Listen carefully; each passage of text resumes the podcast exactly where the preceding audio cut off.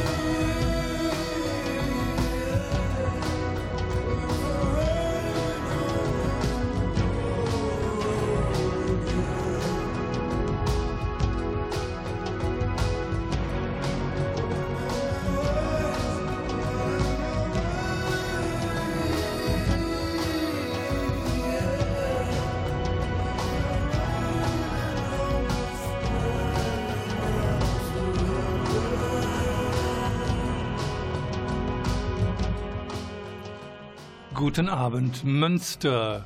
Hier ist Radio Fluchtpunkt.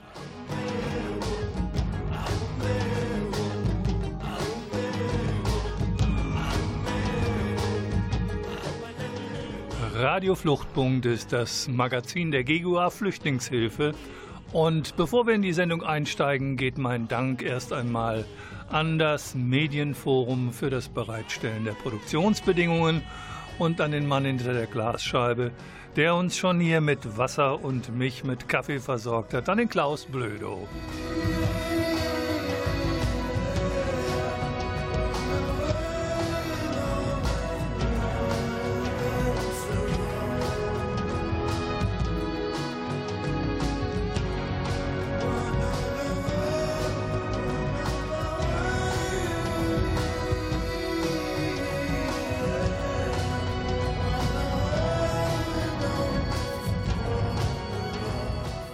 Ich will mal stark hoffen, dass diejenigen, die uns zuhören, in der Lage sind, ihre Füße in kaltes Wasser zu stecken, damit sie nicht so schwitzen.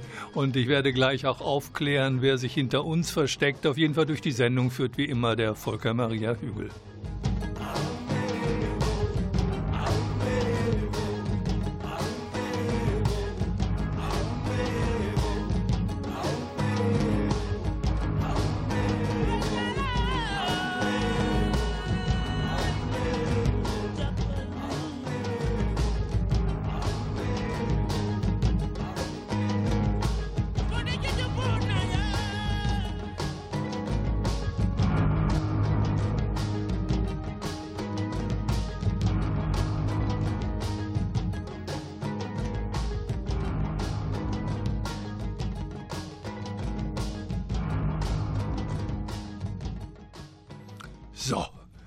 Radiofluchtpunkt und ich begrüße ganz herzlich Kirsten Eichler, meine liebe Kollegin. Guten Abend, Kirsten. Guten Abend, Volker.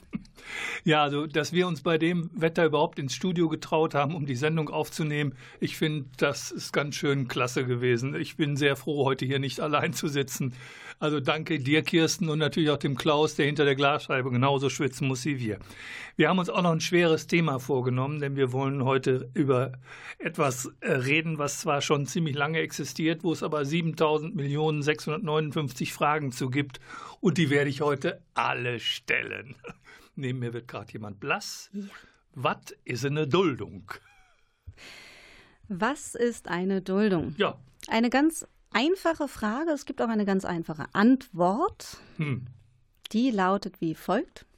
Die Duldung ist ein Aufenthaltspapier und ist letztendlich eine Bescheinigung über die vorübergehende Aussetzung der Abschiebung. Das ja, war ha, halt, halt, halt. Das ist also eine Bescheinigung. Es ist etwas Vorübergehendes und ein böses Wort Abschiebung ist da mit drin. Richtig. Das war der erste Teil. Das ist die einfache Antwort, die rechtliche Definition. Hm.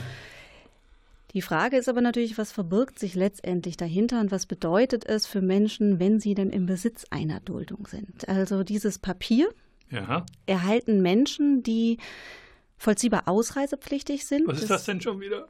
Auch wieder ein rechtlicher Terminus, ähm, um ein Beispiel zu nennen. Ähm, ein Mensch, der einen Asylantrag in Deutschland gestellt hat. Dieser Asylantrag ist unanfechtbar negativ beschieden worden. Mhm. Dann ist sein Aufenthalt nicht mehr gestattet für die Zeit des Asylverfahrens, sondern dann wird er ähm, ausreisepflichtig, muss Deutschland eigentlich verlassen, wenn er kein anderes Aufenthaltsrecht hat, was der Normalfall ist. Er unterliegt also einer gesetzlichen Ausreisefristpflicht. Wenn er aber nicht ausreisen kann und auch nicht abgeschoben werden kann oder soll, dann wird die Abschiebung vorübergehend ausgesetzt. Er hm. bleibt aber weiterhin ausreisepflichtig. Also ich bin vielleicht ein bisschen schwer von KP, aber wieso kann ein Mensch nicht ausreisen? Er ist ja nicht festgenagelt.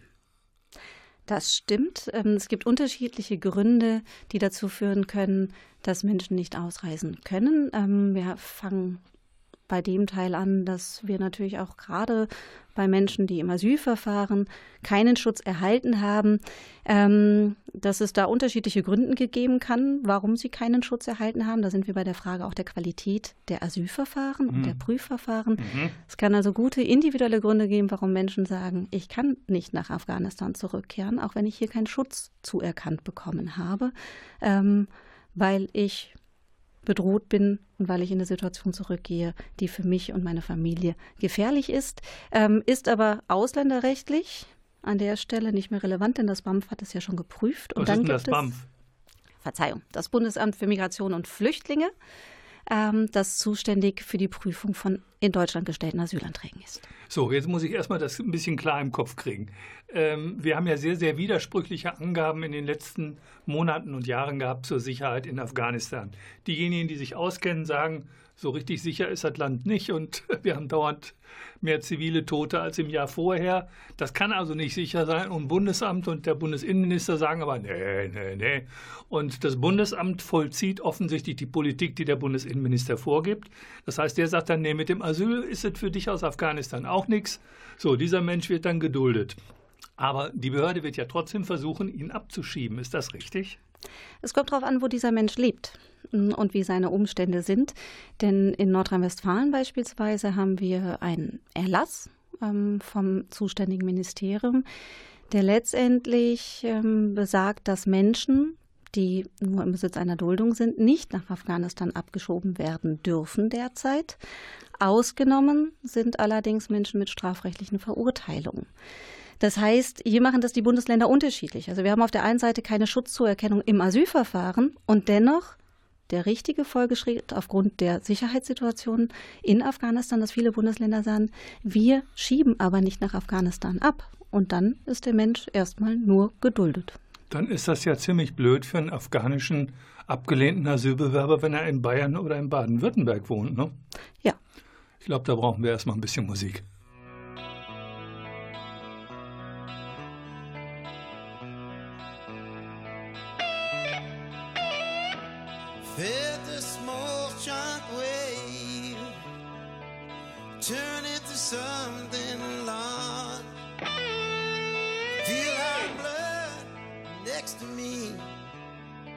He is no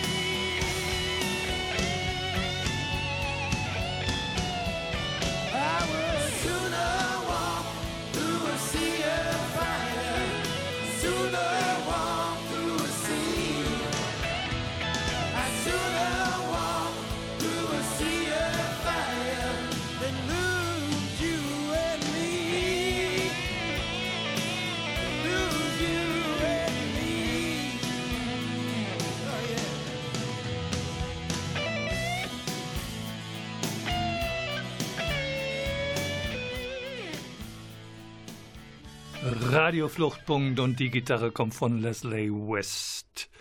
Ähm, Kirsten, du hast mir jetzt erklärt, im Prinzip, was eine Duldung ist und was Ausreisepflicht ist.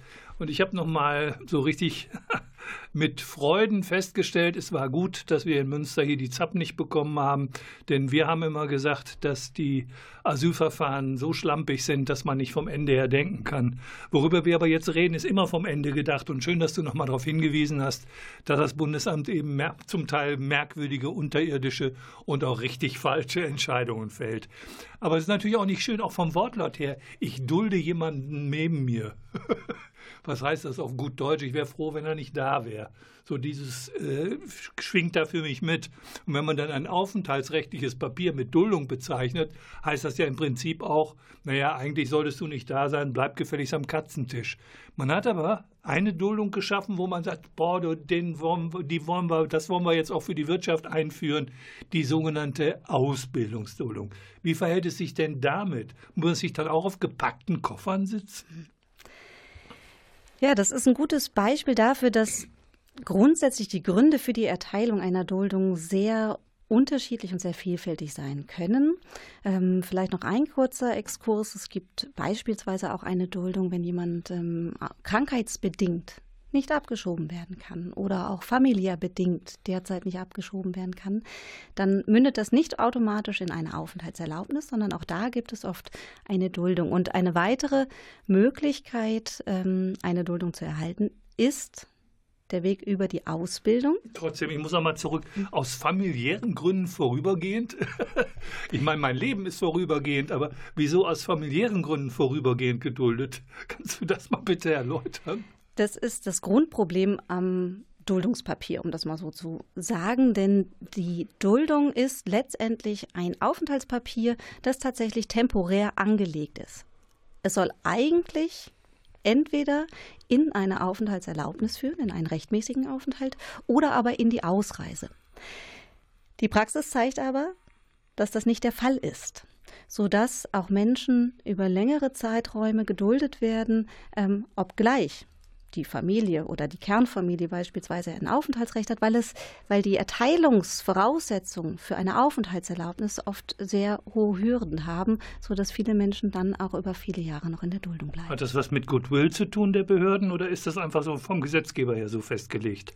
Es gibt äh, schon klare Kriterien im Aufenthaltsgesetz, die die Voraussetzungen letztendlich normieren ähm, für die jeweiligen Aufenthaltserlaubnisse. Das ist recht komplex, ähm, wie man dann in eine Aufenthaltserlaubnis kommen kann.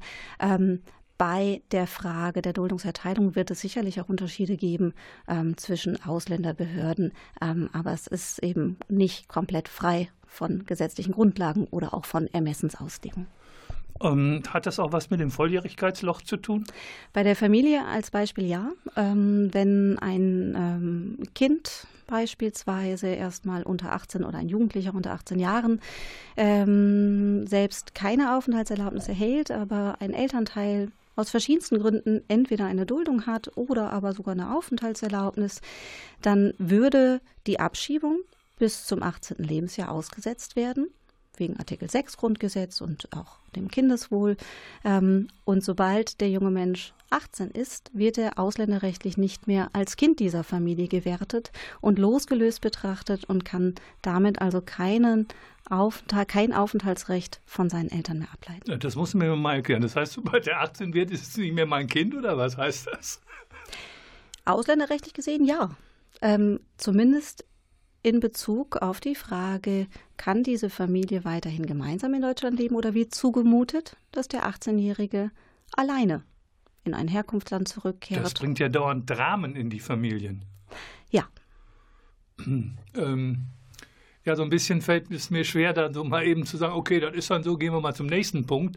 Ähm, ich will es einfach nochmal betonen. Das heißt, dass das deutsche Recht billigend in Kauf nimmt, dass Familien mit der Erreichung der Volljährigkeit auseinanderbrechen können und man nur für einen Teil, entweder den, der äh, schon vorher gesaved war, oder den, der nach Volljährigkeit gesaved wird und die anderen nicht drangeklemmt werden können, sage ich jetzt mal ganz salopp, das finde ich wirklich merkwürdig. Dass, äh, wir halten doch Familie so hoch in Deutschland und es gibt sehr viele Familienleistungen, die gerade auch sagen wir mal, das unterstützen sollen, dass Familien gegründet werden. Ausländerrechtlich scheint mir das sehr, sehr problematisch zu sein.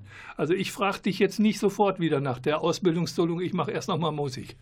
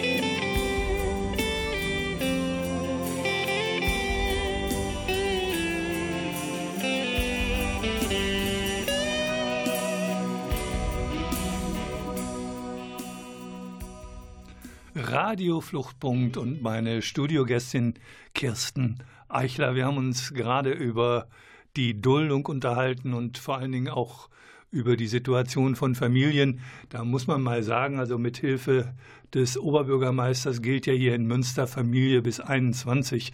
Da muss man ja auch schon mal sagen, damit liegen wir äh, bundesweit ziemlich weit vorne und das ist eine gute Situation. Gut, dass wir hier in Münster sind. Aber natürlich ist längst nicht alles Gold, was glänzt. Und wir gehen zum eigentlichen, zur Ausbildungsduldung. Kirsten, klär mich auf. Die Ausbildungsduldung, vielleicht kurz als Erklärung, die gibt es seit 2015. Ähm, in 2015 ist zum ersten Mal in dem entsprechenden Paragraphen im Aufenthaltsgesetz der Duldungsgrund Ausbildung eingeführt worden. Das war die erste Änderung im August 2015, ähm, damals noch im Ermessenswege, also die Ausländerbehörden hatten ermessen auszuüben, ob sie denn ähm, eine Duldung für die Zeit der Berufsausbildung letztendlich ausstellen. Dann ist das nochmal verändert worden in 2016. Da gab es dann einen Anspruch. Und jetzt haben wir wieder eine Änderung, die vor der Tür steht. Was bedeutet also die Ausbildungsduldung? Kurz gefasst, ähm, bedeutet es, dass Menschen, die sich in einer Berufsausbildung befinden, die mindestens zwei Jahre insgesamt dauern wird, die sogenannte qualifizierte Berufsausbildung. Also nicht, wenn ich so doof bin in meiner Ausbildung und die Jahre wiederholen muss, das zählt dann nicht. Das wird mitgezählt. Ich darf dann auch noch ein Jahr länger geduldet werden. Nee, ich meine, wenn eigentlich eine einjährige Ausbildung. Ja, richtig. Also wenn okay. ähm, es geht hier nur um Berufsausbildung, sowohl schulisch als auch betrieblich, mhm. die von der eigentlichen Ausbildungsdauer mindestens zwei Jahre umfassen. Das heißt, okay. ähm, wenn es um Helferin-Ausbildung geht, das ist der aktuelle Stand, ähm, da gibt es keine Duldung zum Zwecke der Ausbildung. Wenn es aber um andere Formen der Ausbildung geht, die mindestens zwei Jahre dauern, dann besteht die Möglichkeit und unter der Voraussetzung oder unter der Erfüllung zahlreicher Voraussetzungen sogar ein Anspruch auf Erteilung einer Duldung, um diese Ausbildung abzuschließen in Deutschland und im Anschluss unter Umständen auch eine Aufenthaltserlaubnis zu erhalten. Du hast so von Voraussetzungen gesprochen und hast dabei so ein ganz, ja, das wurde, dann hatte ich das Gefühl, oh, da kommt noch was nach. Was sind denn das für Voraussetzungen? Das ist das Schwierige auch an der Ausbildungsduldung. Also zum einen, du hattest gerade schon berechtigt gesagt bei der Frage Duldung für Familienangehörige vorübergehend, zunächst die Grundfrage, warum erhalten denn Auszubildende nur eine Duldung und nicht eine Aufenthaltserlaubnis? Warum ist ihre Abschiebung nur vorübergehend für drei, vier Jahre ausgesetzt? Ähm, das ist das Grundproblem. Aber daneben kommen die zahlreichen Voraussetzungen dazu, die neben der Ausbildung, die ich haben muss, den Ausbildungsvertrag oder mich schon befinden muss, ähm, die es unglaublich schwierig machen. Da gibt es zunächst die Voraussetzung, dass der Mensch ähm, nicht einem Arbeitsverbot unterliegt. Da kann man noch sagen, das ist erstmal logisch. Wer nicht arbeiten darf, kann auch keine Ausbildung machen. Allerdings muss man sich da genau anschauen, dass zum Beispiel beim Arbeitsverbot. Ähm Wieso gibt es eigentlich Arbeitsverbote? Wir müssen ja alle arbeiten, damit wir unseren Lebensunterhalt verdienen können. Wieso macht man jetzt plötzlich Arbeitsverbote? Arbeitsverbote gibt es äh, schon ziemlich lang und die werden auch seit einigen Jahren wieder ausgeweitet für Menschen, die eben nur eine Duldung haben. Denn mit der Argumentation, sie sind zur Ausreise verpflichtet und sie reisen nicht aus in bestimmten Fällen.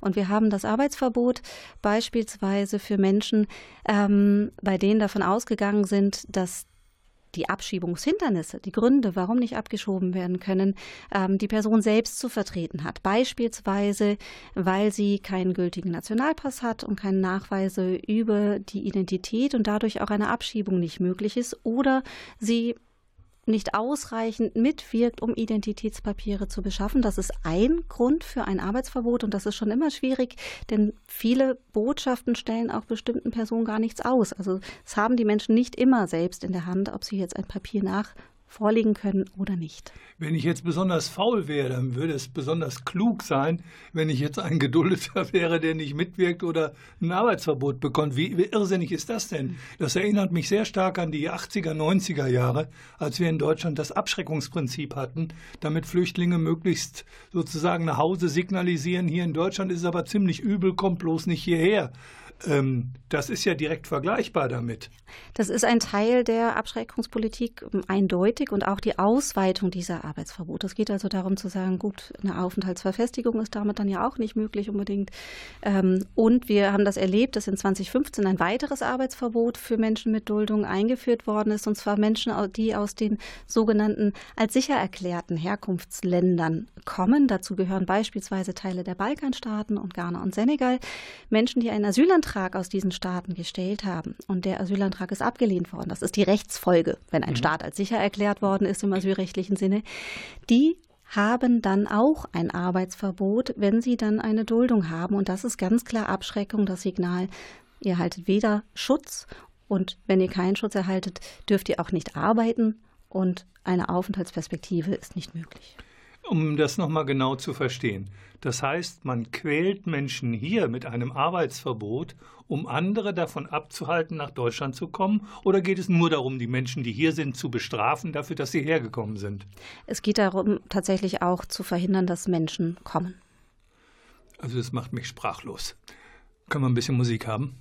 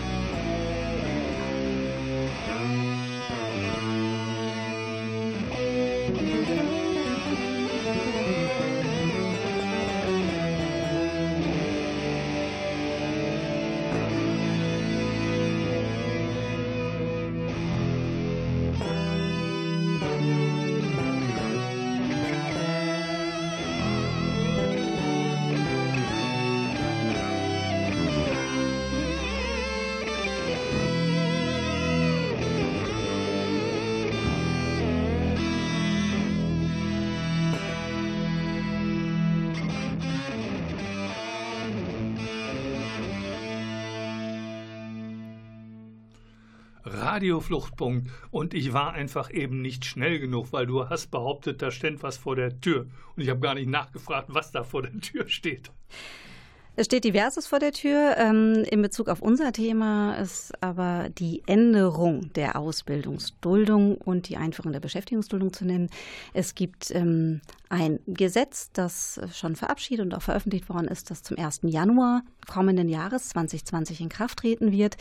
Da werden Modifikationen bei der Ausbildungsduldung vorgenommen und auch, um den Bogen zu schlagen, bei dem Arbeitsverbot. Wir haben gerade noch über das Arbeitsverbot für Menschen aus den acht als sicher erklärten Herkunftsstaaten gesprochen. Wenn Sie also einen Asylantrag gestellt haben, dass Sie sowohl während des Asylverfahrens als auch nach negativem Abschluss des Asylverfahrens keine Arbeitserlaubnis erhalten dürfen, da hat auch eine Ausländerbehörde kein Ermessen, das ist eine bundesgesetzliche Regelung. Dieses Arbeitsverbot, das ist Teil der Neuregelung ab Januar 2020. 2020 ähm, wird dahingehend erweitert, dass selbst Menschen aus diesen acht Staaten, die keinen Asylantrag gestellt haben, Wohl wissend, weil sie dann in so ein Arbeitsverbot hineinlaufen? Naja, oder weil auch einfach ein Asylantrag ähm, nicht sinnvoll ist, hm, okay. weil ein Mensch beispielsweise nur Erkrankungen äh, geltend macht. Da braucht es keinen Asylantrag, da gibt es eben auch andere Möglichkeiten. Also durchaus, weil ein Asylantrag, weil keine asylrelevanten Gründe vorliegen, ähm, dann keinen Asylantrag stellt, dann erhält die Person eben auch ein Beschäftigungsverbot, nur weil sie aus diesem Herkunftsstaat kommt. Begründet wird es tatsächlich damit, dass Menschen ähm, keinen Asylantrag stellen würden, damit sie kein Arbeitsverbot erhalten. Wobei da können die Menschen aus diesen acht Staaten es auch dem Bundesgesetzgeber ähm, nicht wirklich recht machen. Stellen sie einen Asylantrag, werden sie als Asylbetrügerin diffamiert ähm, oder Asylmissbrauch wird ihnen vorgeworfen. Stellen sie keins, wird ihnen auch wieder Rechtsmissbrauch vorgeworfen. Das ist die Absurdität an der Stelle. Das ist ein Teil der Änderung. Ich muss ähm, noch mal eben einen Satz dazu sagen, weil es betrifft ja auch Menschen, wo Deutschland sich schämen müsste, äh, dass sie das tun, weil es geht auch um die Minderheitenangehörigen äh, aus dem Balkan und das sind vergessene Holocaust-Opfer. Und äh, wie man damit umgeht, das ist unbeschreiblich. Also ich finde, so geschichtsvergessen darf eigentlich niemand sein. Liebe Zuhörende, nehmt es mir nicht übel, aber an der Stelle muss einfach noch mal darauf hingewiesen werden, wir haben die Roma schlichtweg sowohl äh, in den Asylverfahren als auch anschließend bei den Bleiberechtsregelungen verkauft. Und äh, das ist schon besonders schäbig. Und äh, äh die Ausbildungsduldung wäre eine Möglichkeit für viele gewesen, ist aber eben für diesen Personenkreis auch gesperrt. Gibt es denn irgendwas Gutes zu sagen über die äh, Ausbildungsduldung? Und wo ist die schlimm, nebenbei die schlimmste Hürde, wenn ich, ich brauche dafür auch eine Arbeitserlaubnis oder nicht? Richtig, ich brauche eine Arbeitserlaubnis, äh, Stand jetzt. Ähm, die Arbeitserlaubnis wird inzwischen eigentlich im Regelfall auch erteilt, sofern die Menschen nicht unter diesem gesetzlichen Arbeitsverbot oder dem gesetzlichen Arbeitsverbot unterliegen. Ähm, ab Januar besteht sogar ein Anspruch auf Erteilung der Arbeitserlaubnis für die Ausbildung. Ähm, durch die Neuregelung. Durch die Neuregelung, richtig. Mhm. Die Hürden bestehen allerdings auf verschiedenen Ebenen. Zum einen muss man natürlich sagen, als die Regelung in Kraft getreten ist, habe ich gedacht, kürzeste Bleiberechtsregelung der Welt. Wenn ein Mensch eine Ausbildung hat, äh, diese auch schon ausübt, ist es selbstverständlich, dass er diese Ausbildung hier abschließen darf und eine Aufenthaltsperspektive entwickeln darf, aufenthaltsrechtlich.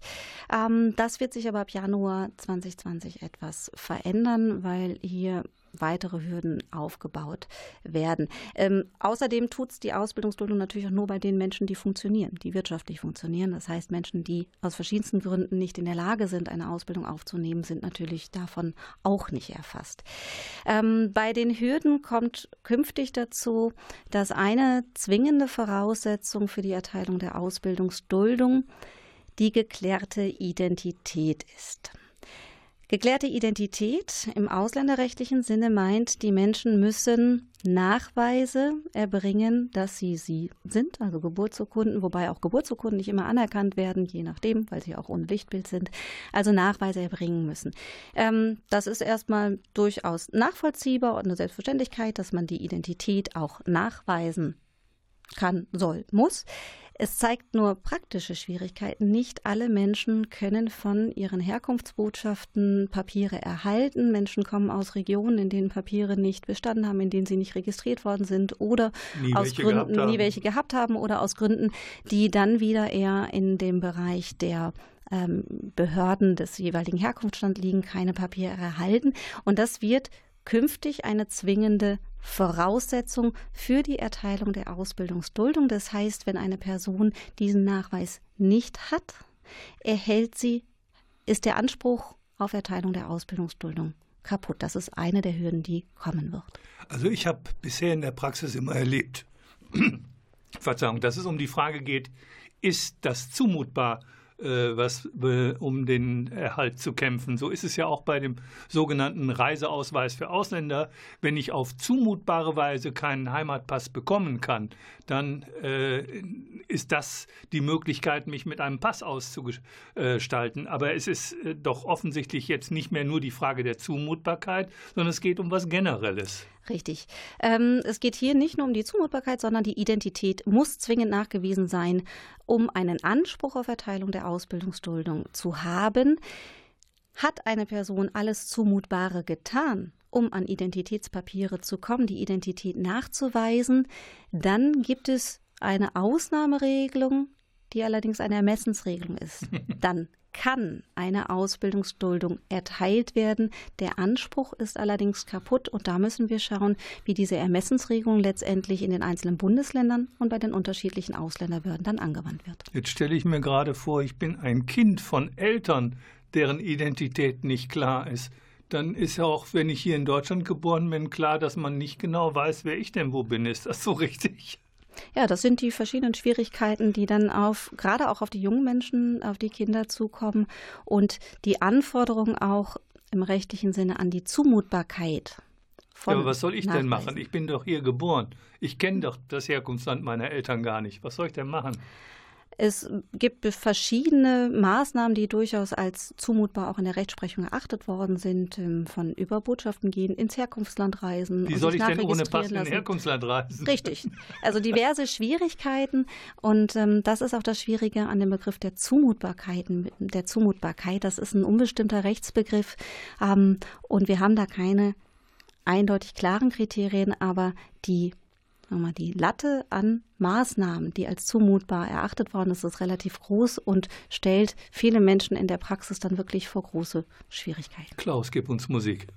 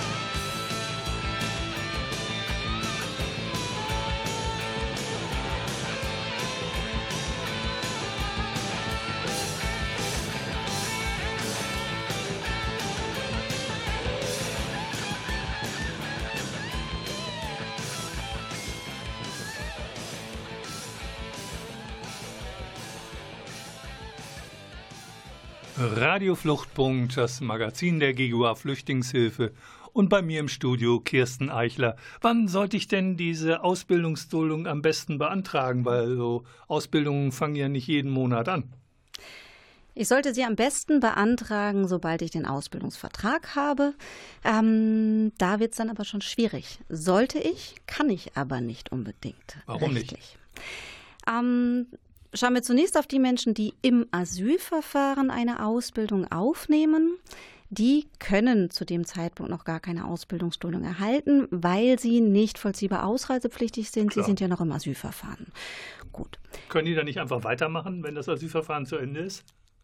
Sie können nicht einfach weitermachen. Sie müssen dann nach dem Asylverfahren den Antrag auf Ausbildungsduldung stellen und eben die verschiedenen Voraussetzungen erfüllen. Und Letztendlich war Hintergrund auch dieser gesetzlichen Regelung, überhaupt die Ausbildungsduldung einzuführen, durchaus Rechtssicherheit und Rechtsklarheit sowohl für die Betriebe und Fachschulen als auch für die Auszubildenden selbst zu finden.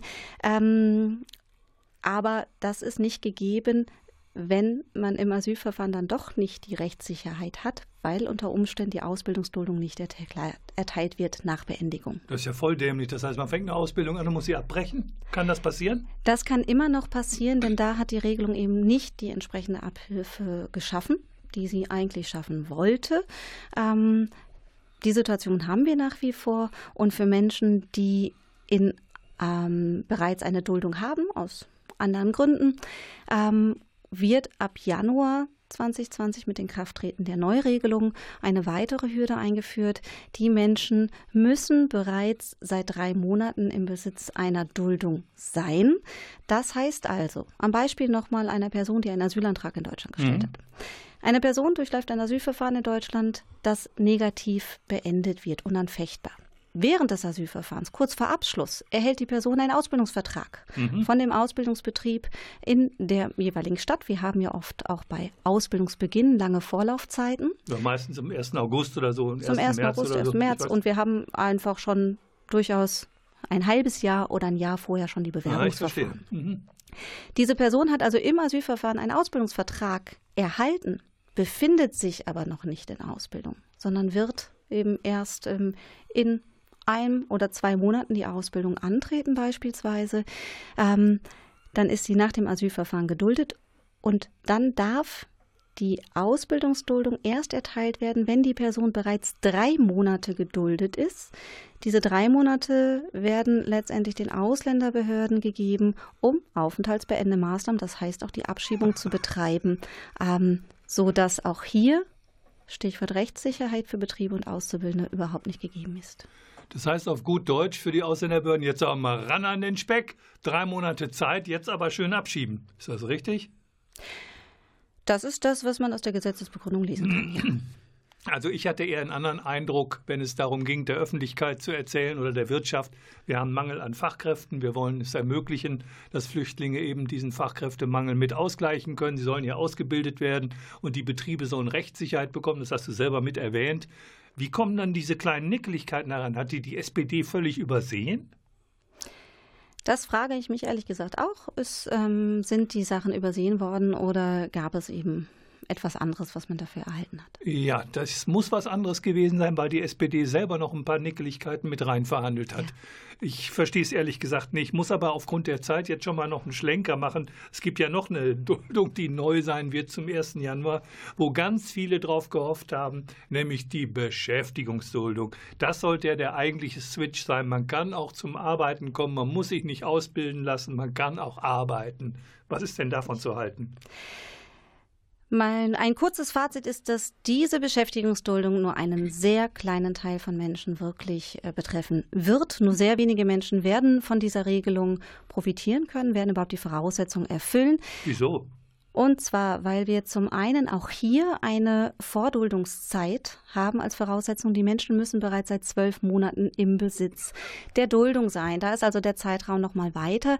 Auch hier das Beispiel, im Asylverfahren ist ein Mensch bereits erwerbstätig, Der Arbeitgeber möchte diese Person auch gerne weiter beschäftigen. Ähm, das Asylverfahren geht negativ aus. Der Mensch erhält eine Duldung. Jetzt hat die Ausländerbehörde zwölf Monate Zeit, erstmal Aufenthaltsbändemaßnahmen, das heißt die Abschiebung zu betreiben. Keine Rechtssicherheit. Eine weitere Voraussetzung ist, ähm, dass die Menschen bereits seit 18 Monaten eine ähm, Beschäftigung ausüben müssen mit mindestens 35 Stunden pro Woche. Auch das ist nicht immer garantiert, dass die Menschen schon ähm, eine Vollzeitstelle letztendlich ähm, ausgeübt haben, ähm, aus verschiedensten Gründen. Für Alleinerziehende ist der Stundensatz etwas geringer, da reichen 20 Stunden. Das ist die nächste Voraussetzung. Auch für die Beschäftigungsduldung muss die Identität zwingend nachgewiesen sein, geklärt sein. Da gilt dasselbe wie bei der Ausbildungsduldung. Ansonsten haben wir keinen Anspruch.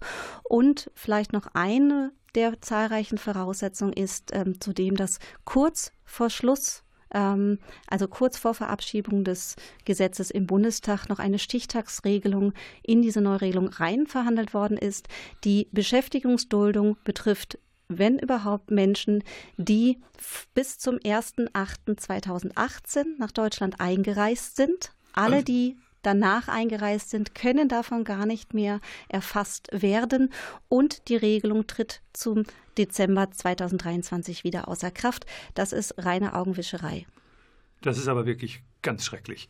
Ähm, und dann hat es ja noch eine Verschärfung gegeben. Es gibt ja jetzt noch so eine Art Duldung Leid. Das müssen wir zum Schluss noch ganz schnell machen, weil äh, Klaus wird schon wieder so unruhig. Was ist das denn für ein Ding? Auch hier die Kurzfassung, es ist eine Duldung, die ausgestellt werden soll für Menschen mit ungeklärter Identität. Das heißt, das, was ich gerade zu den Arbeitsverboten kurz versucht habe zu erklären, ähm, Menschen, bei denen die Identität nicht nachgewiesen ist durch Papiere, die sollen diese neue Duldung erhalten ähm, und damit einhergehen pauschale Arbeitsverbote, Beschäftigungsverbote, die Menschen dürfen nicht arbeiten, pauschale Wohnsitzauflagen, also es wird nicht individuell geguckt, sondern alle Menschen, die darunter fallen, ähm, erhalten Wohnsitzauflagen, Beschäftigungsverbote, Leistungskürzung und sie sind dadurch natürlich auch wieder ausgenommen von der Möglichkeit, eine Ausbildungsduldung oder eine Beschäftigungsduldung zu erhalten. Und die Zeiten des Besitzes dieser neuen Duldung, Duldung Leiter hast du sie genannt oder auch Duldung zweiter Klasse, wie man sie auch immer nennen mag, ähm, die Aufenthaltszeiten mit dieser Duldung werden wiederum nicht angerechnet, wenn sie relevant sind für andere Aufenthaltsrechte, als Beispiel die Beschäftigungsduldung, die zwölf Monate Voraufenthaltszeit fordert. Wenn ich zwölf Monate eine Duldung bei ungeklärter Identität hatte, meine Identität nun mal geklärt ist, ich darf arbeiten, aber ich bekomme die Beschäftigungsduldung nicht, weil ich jetzt erst wieder zwölf Monate geduldet sein muss.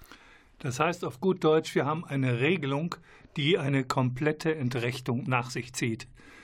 Ich muss zugeben, das haben Sie fein hingekriegt in Berlin. Menschen komplett zu entrechten, wenn sie bestimmten Kriterien unterliegen. Ähm, ich muss zugeben, das wird noch einiges an Herausforderungen, insbesondere für Menschenrechtler, für die Beratungsstellen, für die Anwältinnen und Anwälte sein. Wir sind mit unserer Sendezeit leider am Ende. Ich möchte mich ganz herzlich bei dir, Kirsten, bedanken. Du hast uns die schwierige Materie der Duldung versucht näher zu bringen, muss ich dazu sagen, weil ob wir alle, die wir zugehört haben, das begriffen haben, weiß ich nicht. Auf jeden Fall, ich fand es total toll, dass du da warst. Vielen Dank. Danke, Volker.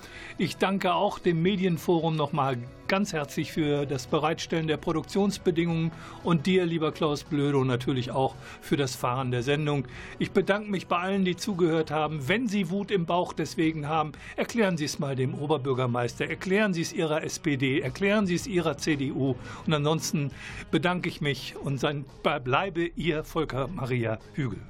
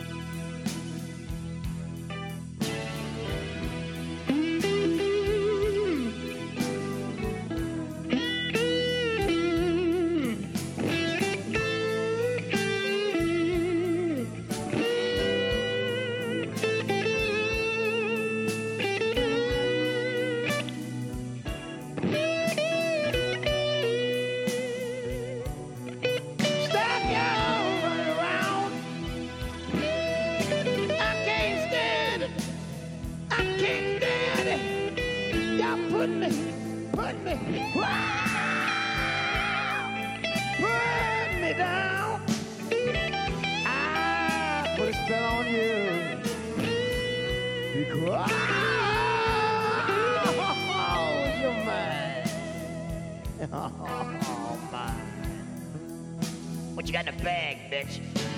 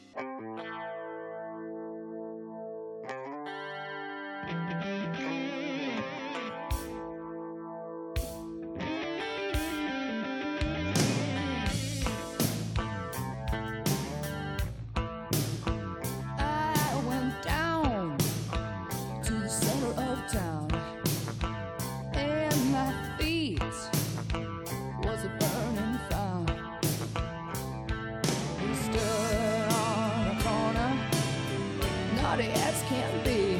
I said, hey, good looking, you're coming with me.